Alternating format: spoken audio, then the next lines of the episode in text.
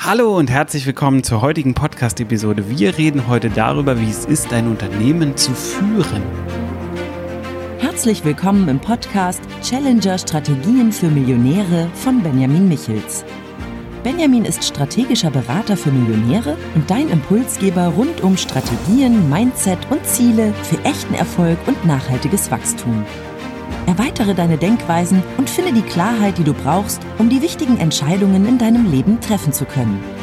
Benjamin zeigt dir, wie du deine eigene Strategie immer wieder neu ausrichtest und mit Kraft, Energie und Klarheit in die Umsetzung kommst. Und jetzt viel Spaß mit Benjamin Michels. Ich weiß, die Frage mutet im ersten Moment etwas merkwürdig an, weil du ja Unternehmer oder Unternehmerin bist, sonst würdest du diesen Podcast nicht hören. Das heißt, du führst ja auch schon dein Unternehmen.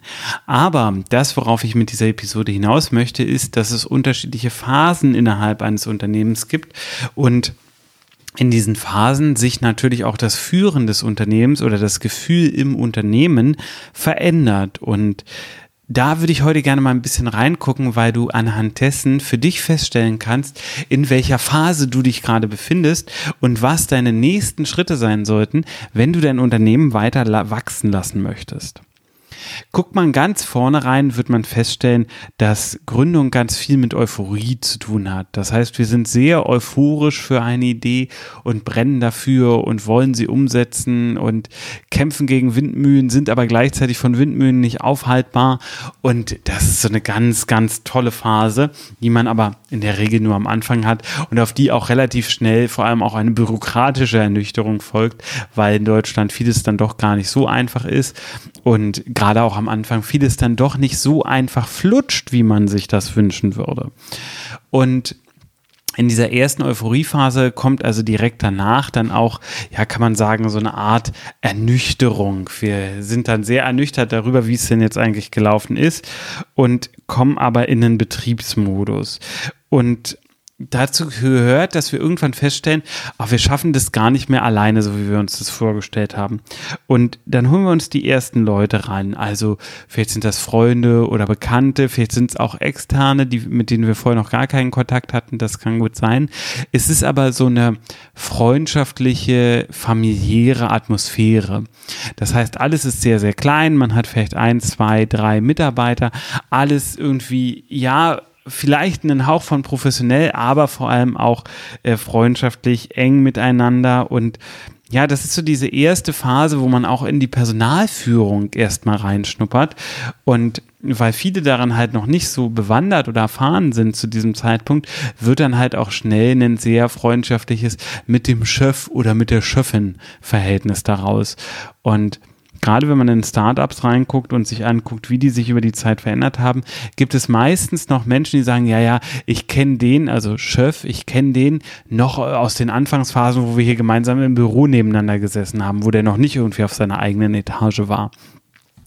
Und das ist halt so eine kurze Zeit in der Historie des Unternehmens, wo alles einfach noch super flach ist von den Hierarchien. Und dann entsteht irgendwann in der nächsten Phase das Gefühl, dass Strukturen her müssen.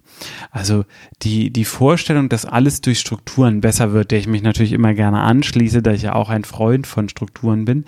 Aber das ist so die nächste große Wachstumsphase, um die sich dann viel, viel dreht, dass Strukturen geschaffen werden, Dokumente angelegt werden, es versucht wird, Prozesse zu etablieren und ganz viele andere Schritte, die alle darauf einzahlen sollen, die perfekte Struktur zu finden. Und das führt dann unweigerlich in die sogenannte Bürokratiekrise. Denn plötzlich ist alles überbürokratisiert. Es gibt für alles irgendwelche Dokumente, Prozesse, Strukturen. Und die Bürokratiekrise fühlt sich natürlich nicht gut an, weil es einfach zu viel von allem ist. Und dann muss wieder ein, eine Rückkehr stattfinden, also eine Abwendung von dem, was da alles gemacht wird, hin zu Einfachheit. Und vor allem auch zu der Erkenntnis, dass es nicht das eine perfekte perfekte Festlegen gibt. Also es wird nicht einmal der Prozess festgelegt und der ist dann für immer so, sondern dadurch, dass das Unternehmen immer noch in seinem starken Wachstum ist, ist es natürlich auch in einer gewissen Prozessveränderung, Schrägstrich Unsicherheit und dementsprechend gehört an dieser Stelle auch die Erkenntnis, dass Prozesse und Strukturen etwas von kontinuierlicher und nicht von einmaliger Arbeit sind. Das heißt, ich muss immer wieder an die Strukturen ran und sie immer wieder anpassen, damit sie kontinuierlich am Markt geschehen oder an dem, was das Unternehmen macht, wirklich auch dranbleiben und das abbilden, was in der Realität passiert und nicht irgendein Gedankengespinst. Was in dieser Phase in der Regel auch noch oft passiert, ist, dass eine sehr große Abhängigkeit von der Unternehmensspitze da ist. Das heißt, alles zieht und zerrt an der Geschäftsführung. Jeder möchte was von der Geschäftsführung und ähm, die Geschäftsführung ist meistens auch alleiniger, alleiniger Entscheider in den meisten Fällen. Und das ist etwas, was daran liegt, dass noch keine ausreichenden Führungsebenen eingezogen wurden. Das muss nicht zwangsweise so sein, also die Aufbauorganisation muss nicht so sein, dass da auch wirklich Führungsebenen eingezogen werden. Es kann auch mit autarken Teams oder anderen Modellen gearbeitet werden, aber das Sinnbild ist, dass es jetzt vor allem um den Organisationsaufbau geht. Während es vorher sehr viel um Prozesse und Prozessstrukturen ging, also um die Frage, wie machen wir etwas, geht es jetzt mehr um die Frage, wer macht was mit wem und welche Rechte hat wer oder welche Pflichten hat wer. Und das ist eine sehr, sehr wichtige Phase, vor allem für die Geschäftsführung, wo man auch sagen kann, das Unternehmen ist jetzt so in der, in der Jugendlichkeit und lernt erwachsen zu werden und sich ein bisschen von der Geschäftsführung abzunabeln, abzukapseln. Also Abteilungen arbeiten stärker für sich, Teams arbeiten stärker für sich.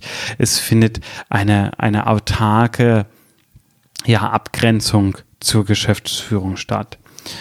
Und ähm, die Teams, sind in dem Moment halt noch sehr, sehr abhängig und wechseln dann in Richtung autarker Teams, autarker Gruppen. Und das ist auch der Grundstein für die nächste Phase, in der es dann viel mehr ins Controlling und Management geht. Das heißt, Gruppen, das können Teams sein, das können Abteilungen sein, das können Divisions sein, wie auch immer man das nennen möchte, liefern Ergebnisse. Und diese Ergebnisse lassen sich in Zahlen ausdrücken oder in Ergebnis berichten in irgendeiner Form. Und dazu lässt sich ein Controlling aufsetzen. Das heißt, es wird gemonitort, wie sich das Unternehmen in den unterschiedlichen Bereichen entwickelt und es wird ein Management dieser Zahlen etabliert. Das heißt, es wird geguckt, okay, wie läuft es hier in der Abteilung, was können wir anders machen? Und ja, das ist dann schon eine sehr, sehr hohe Phase in dem Moment. Hier können wir davon ausgehen, dass wir so bei 100, 150, vielleicht auch 500, 600 Mitarbeitern angekommen sind. Vielleicht sind es auch 1000. Das hängt immer sehr von der, von der Organisation ab, ab wann dieser Management-Ansatz etabliert werden kann. Er darf auf jeden Fall nicht zu etabliert werden, wenn es noch zu klein ist. Das funktioniert dann nicht so gut. Dann haben wir sehr schnell so einen Wasserkopf, der ganz viel plant, aber wenig macht. Und das ist natürlich etwas, was gerade ein kleines Unternehmen extrem zurückwerfen kann, wenn zu viel Kraft und Energie da oben reingeht. Und dementsprechend verändert sich auch die Art und Weise, wie es ist, ein Unternehmen zu führen. Während es am Anfang halt noch sehr direkt und ungefiltert ist, also nehmen wir an, du fährst halt so ein Trabi, ne? Dann ähm, kommt ein Schlagloch und das Schlagloch, das merkst du direkt. Und machst so buff und ja, das hast du im Rücken gemerkt. Und du wechselst dann irgendwann auf so eine richtig gut isolierte Limousine. Und natürlich, da hast du ein Lenkrad und du hast Pedale, aber vielleicht sind die auch gar nicht mehr mit dem Fahrwerk verbunden, sondern sind nur irgendeine Form von Überträger. Und ähm, genau so ist es dann auch in deinem Unternehmen. Das heißt, du bist gar nicht mehr vorne im Fahrwerk. Du generierst gar nicht mehr selbst die Ergebnisse, aber du steuerst die, die die Ergebnisse generieren oder du steuerst die, die die steuern, die die Ergebnisse generieren. Also das heißt, die Distanz vom Ergebnis, vom Kunden, vom direkten Verkauf dessen, was du machst, wird mit großer Wahrscheinlichkeit immer größer. Und das ist diese Verschiebung hin zum Management. Und das heißt auch, die Rolle verändert sich. Und jetzt haben wir einen sehr spannenden Punkt. Bei Angestellten wissen das viele. Angestellte werden ja oft nach oben gelobt oder ein Freund von mir sagt immer bis zur Unfähigkeit befördert, weil Nehmen wir an, du bist angestellt, dann bist du gut in einer Sache, also wirst du befördert. So, und jetzt bist du gut in der Sache, dann wirst du wieder befördert. Und in der Sache, die du dann hast, bist du immer noch gut, dann wirst du wieder befördert. Und in der Sache bist du jetzt nicht mehr gut. So, und dann wirst du auch nicht mehr befördert. Das heißt, du wurdest bis zur Unfähigkeit befördert, bis du auf einem Posten ankommst, auf dem du nicht mehr gut bist. Und diesen Zusammenhang wissen viele bei Angestellten, aber den gibt es ja In der Geschäftsführung auch. Weil nur weil du das Unternehmen damals gegründet hast, heißt es ja nicht, dass du jetzt in so einem Controlling- und Management-Part auch eine gute Geschäftsführung bist. Und die Erkenntnis darf einfach mal sacken. Nur weil du das aufgebaut hast, heißt das nicht, dass du auf den Phasen, die vor dir liegen, in der richtigen Rolle bist. Und es macht immer Sinn, da die eigene Rolle zu hinterfragen und zu schauen, ist das das Richtige für mich oder passt das eigentlich gar nicht zu mir? Sollte ich schauen, keine Ahnung, dass ich einen externen äh, Geschäftsführer oder eine Geschäftsführerin kriege oder autarke Teams und die Strukturen insgesamt anders. Da gibt es ja ganz viele, ganz viele Möglichkeiten. Wenn du da unsicher bist, dann kannst du mich gerne ansprechen. Dann nehme ich mir gerne die Zeit und unterhalte mich mit dir darüber. Aber das Wichtige ist, dass du für dich die Erkenntnis hast, ist das die richtige Rolle für mich, die jetzt hier im Wachstum aus meiner aktuellen Rolle heraus entsteht? Oder komme ich dann nämlich genau dahin, dass ich mich selbst bis zur Unfähigkeit befördert habe? Ich hoffe, die heutige Episode hat dir ein paar Gedankenansätze gegeben.